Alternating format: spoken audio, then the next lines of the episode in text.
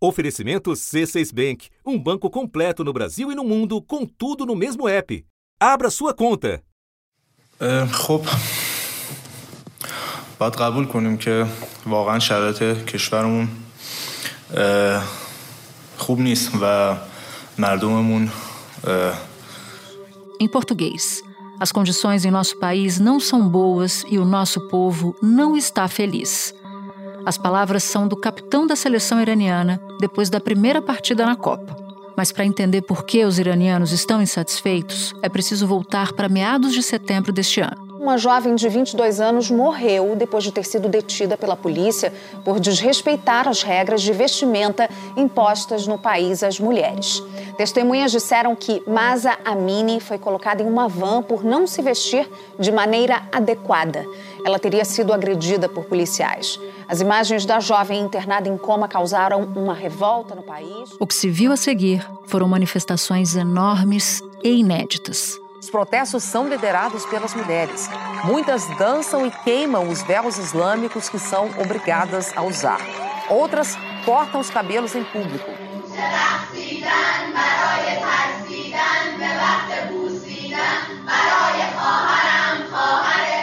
Meninas estudantes tiraram o véu e expulsaram uma autoridade do governo de uma escola perto da capital Teherã. Elas jogam objetos contra ele e gritam: Você deveria ter vergonha. Vamos ouvir um pouco. Os atos ocorreram em ao menos 155 cidades e repercutiram também fora do solo iraniano, até chegar à Copa do Mundo. O movimento pelo direito das iranianas ganhou a solidariedade de gente que sequer mora lá.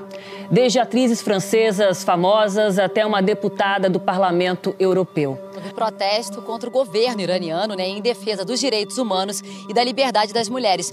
Mas dessa vez, esses torcedores foram abordados por seguranças. Ao contrário do que aconteceu no primeiro jogo, hoje os jogadores cantaram o hino e isso gerou muita emoção no estádio. É um momento em que o mundo está com os olhos voltados, né? E é sim uma oportunidade para esse tipo de manifestação. E diante de um movimento que não dá sinais de arrefecimento, a repressão do governo segue escalando.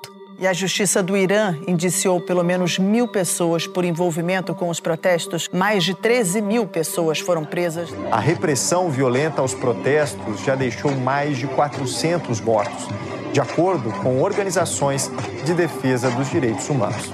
O Alto Comissariado de Direitos Humanos da ONU recebeu relatos sobre assassinatos de crianças e prisões arbitrárias dentro de escolas. As mortes teriam sido causadas por tiros a queima-roupa e até espancamentos. O líder supremo Ali Khamenei elogiou as forças de segurança por impedirem o país de sucumbir ao que ele chamou de um bando de rebeldes assassinos analfabetos e escravizados. Da redação do G1, eu sou Natuza Neri e o assunto hoje é a revolta das iranianas. Um episódio para entender as causas dos protestos no país, o grau de ineditismo do movimento deflagrado por mulheres e a repressão do governo. Para isso, eu converso com Adriana Carranca, jornalista com larga experiência na cobertura de violações de direitos humanos de mulheres e autora do livro O Irã sob Chador. Quinta-feira, 1 de dezembro. Adriana, já são três meses de protestos sem nenhuma trégua no Irã.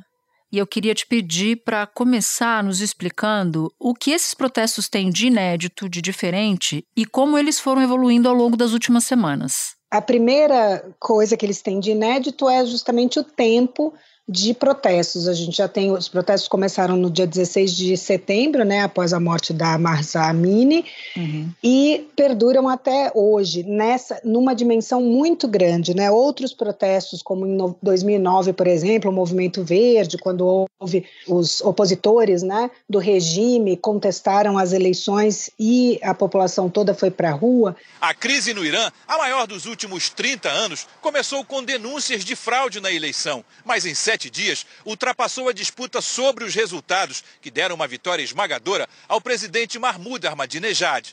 virou um desafio à estrutura de poder dos ayatolás. Esses protestos também duraram bastante, mas eles foram diminuindo, né?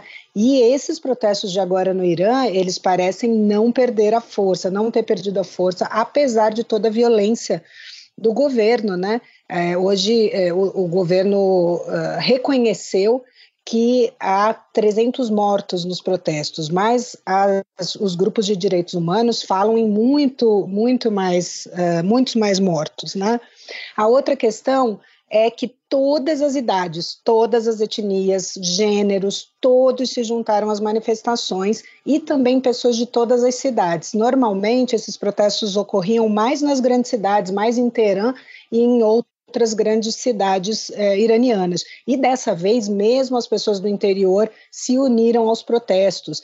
É, não só os protestos começaram com as meninas, né, com as mulheres que foram às ruas, mas os homens se juntaram a essas uh, mulheres, principalmente os jovens, a gente teve até agora a seleção de futebol do Irã que se recusou a cantar o hino nacional na Copa do Mundo no Catar. Entre os torcedores iranianos, muitos estavam com camisas que defendiam os direitos das mulheres. Sara diz que é importante mostrar ao mundo o que está acontecendo no Irã. Existe uma questão que a Marsa, ela era curda. A Marsa Amini, ela era curda, que é uma etnia minoritária no Irã que luta para ter o seu próprio país é, abrangendo uma área que é, é, bastante grande no Irã e que também pega uma parte do Iraque, o norte do Iraque, o Kurdistão iraquiano, como a gente diz, e também é, uma parte da Síria, na fronteira ali com, com a Turquia.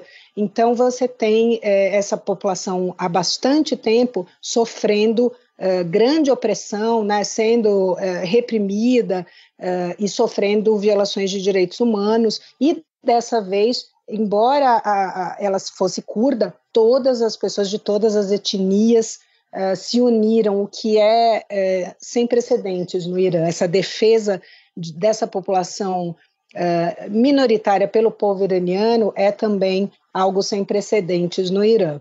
Os iranianos, em geral, Natuza, eles uh, se sentem, né, eles têm muito enraizado neles o orgulho do que já foi o Império Persa.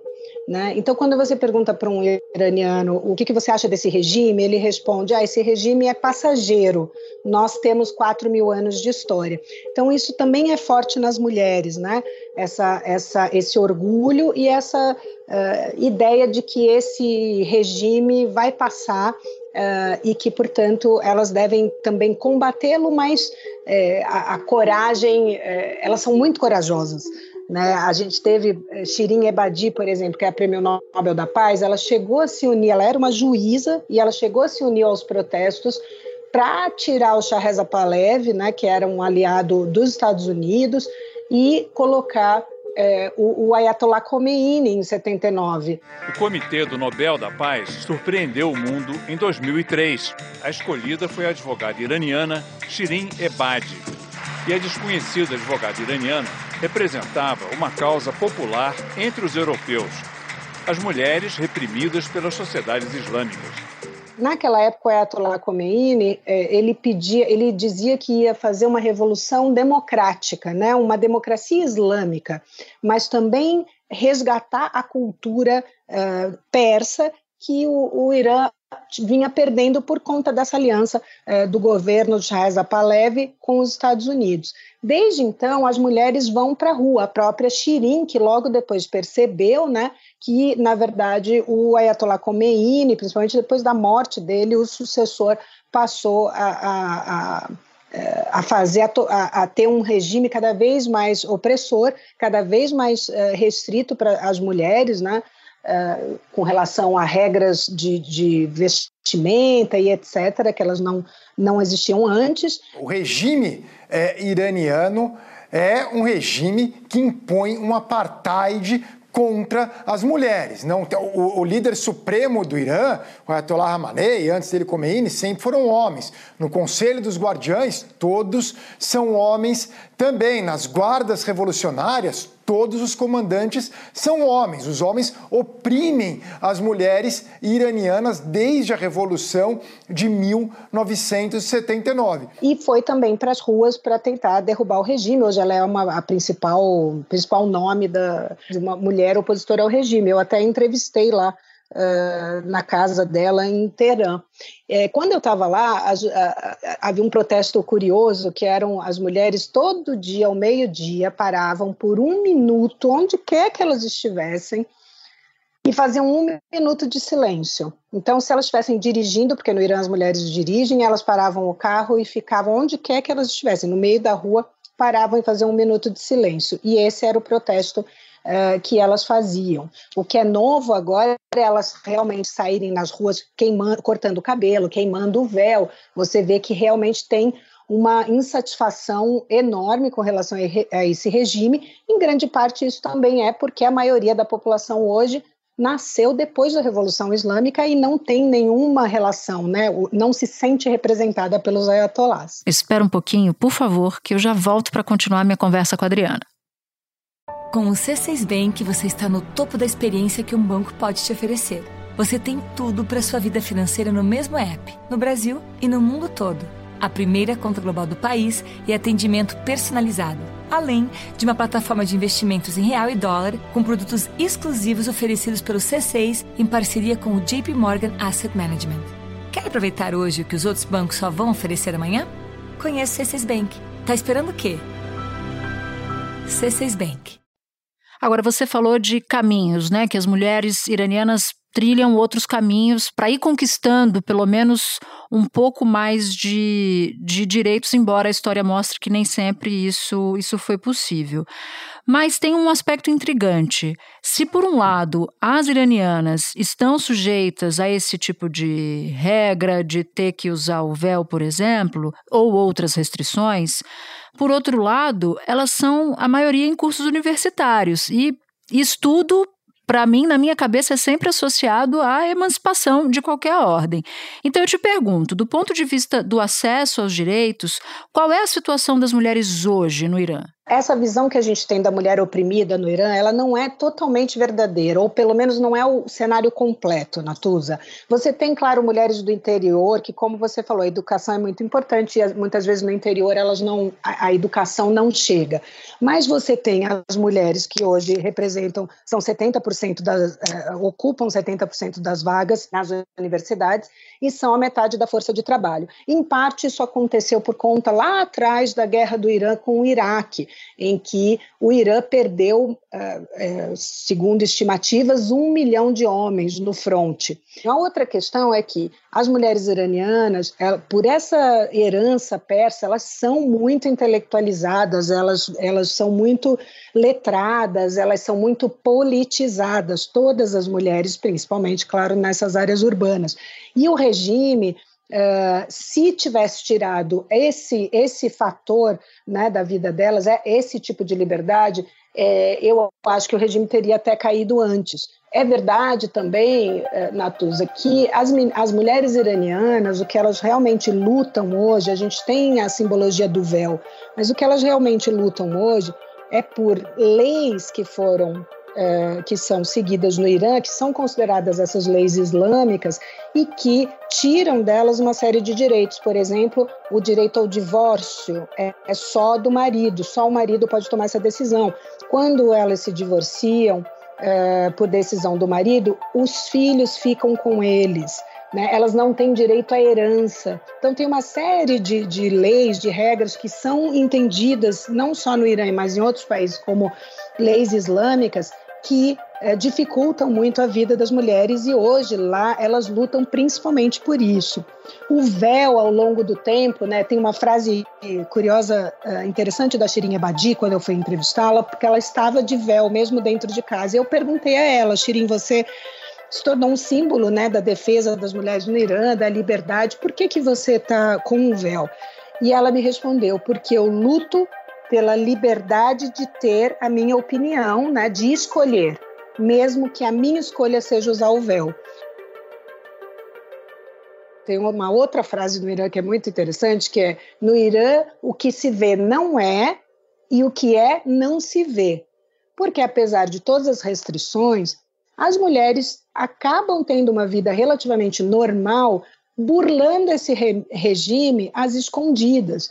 Né? Então, as meninas namoram. Eu fui a várias festas uh, de jovens no Irã. Os meninos também têm restrições, eles não podem ter tatuagem, não podem mostrar o braço, tem que usar manga comprida. Aí você vai a essas festas, as meninas aparecem com cabelão, de salto alto, vestido curto, justo, os meninos sem camisa, todo tatuados, né? Então, é, a forma como uh, essa sociedade que entende esse regime como passageiro foi aprendendo a, a, fazer tudo que eles queriam, mas de uma forma velada, também é muito interessante, né? Como eles vão enganando o regime. E curioso que você diz, diz isso, porque essa festa, por exemplo, de jovens, de adolescentes, ela ocorreu sob não sob os olhos da polícia da moralidade, né?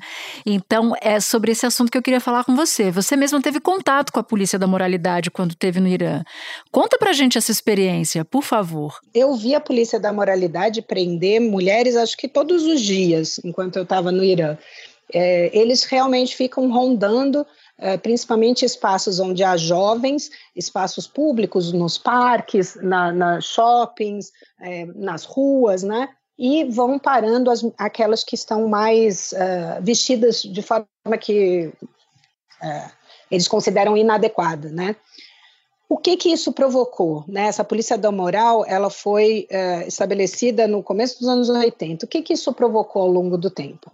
As mulheres mais desafiadoras, as mulheres que não concordam com o regime islâmico, que não concordam com a revolução, e as mais jovens que não se sentem representadas pelo regime, elas passaram a provocar a polícia da moral usando roupas mais ousadas. Um protesto foi convocado na cidade de Ardabil contra outro assassinato.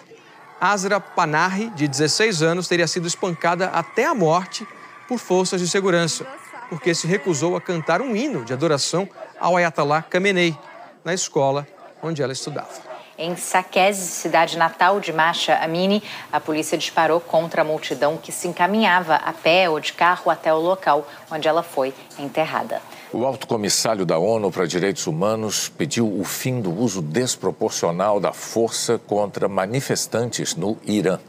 Volker Turk afirmou que a polícia iraniana já prendeu 14 mil pessoas, inclusive crianças.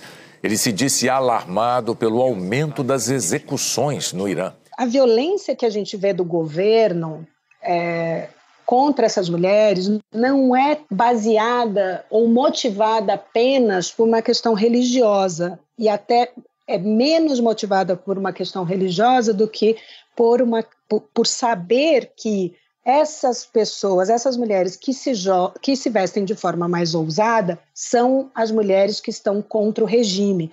Isso passou a ser uma bandeira para elas, né? uma bandeira delas. Na maioria desses casos é assim: eles, eles abordam a menina, eh, levam no, no, carro até a delegacia, ela presta depoimento, os pais são chamados, se ela for menor, e depois ela é liberada. O caso daí que a gente que, que, iniciou esses protestos é uma outra coisa, o caso da, da Amine, porque ela era curda e essa questão para o governo tem uma faz uma grande diferença dela ter, ser curda ou ela ser iraniana. Eu não acredito que teria acontecido a mesma coisa com ela se ela fosse iraniana, principalmente uma jovem de Teherã. Interessante você tocar nesse ponto. E para complementar o que você diz, segundo a, a ONG Iranian Human Rights, só na última semana 16 pessoas foram mortas, 12 delas em áreas de maioria curda. Então não é por acaso, né, do destino que o destino da, da marcha foi exatamente esse, da marcha mini. Essa questão curda é muito, muito latente no Irã. Há muitos episódios de violência contra a população curda. Os curdos, eles são uma etnia, é o é maior povo sem país do mundo, é uma etnia que tem no Irã, no Iraque, na Síria e na Turquia, são 35 milhões, a maioria na Turquia 20 milhões. E aí eu queria te perguntar uma coisa, você fala do que motivou essa onda de protestos, mas eu queria te perguntar sobre em que medida o quadro econômico contribui para o clima de insatisfação. E cito 2019, quando os iranianos foram às ruas contra a alta dos preços dos combustíveis e de lá para cá a situação econômica do país acabou sendo muito afetada pelas sanções americanas.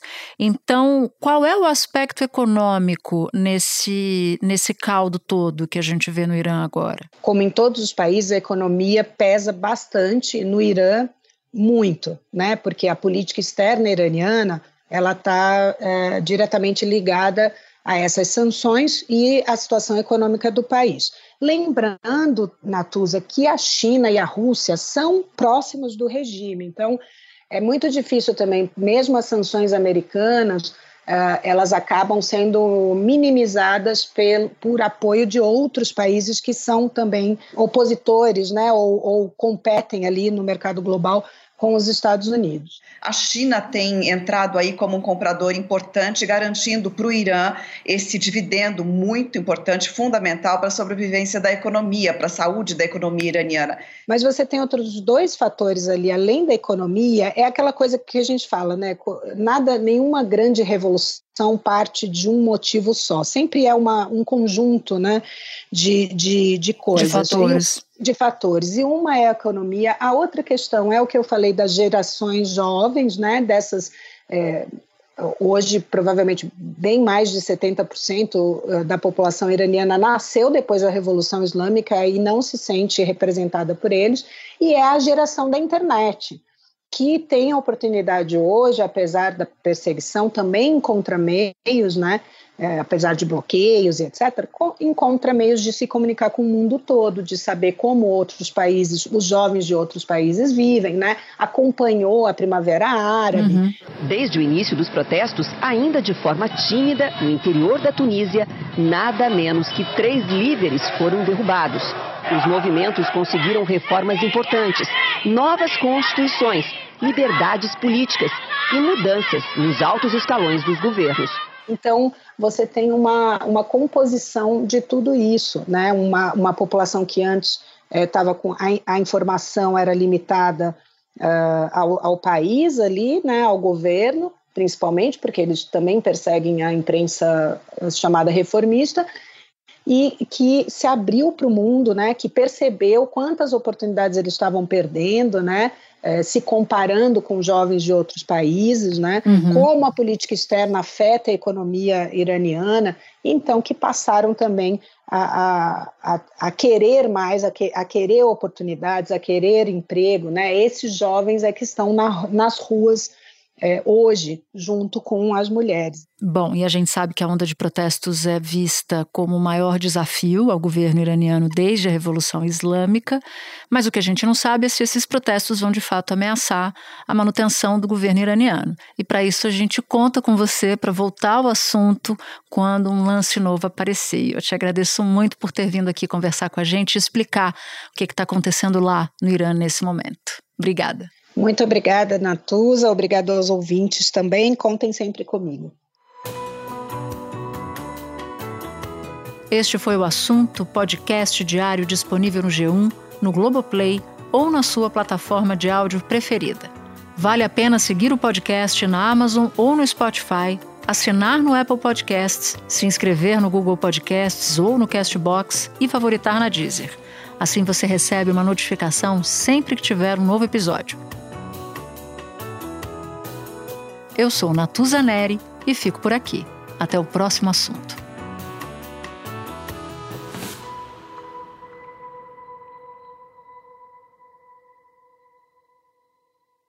Você no topo da experiência financeira que um banco pode oferecer. Escolha um banco completo no Brasil e em qualquer lugar do mundo. Abra sua conta no C6 Bank.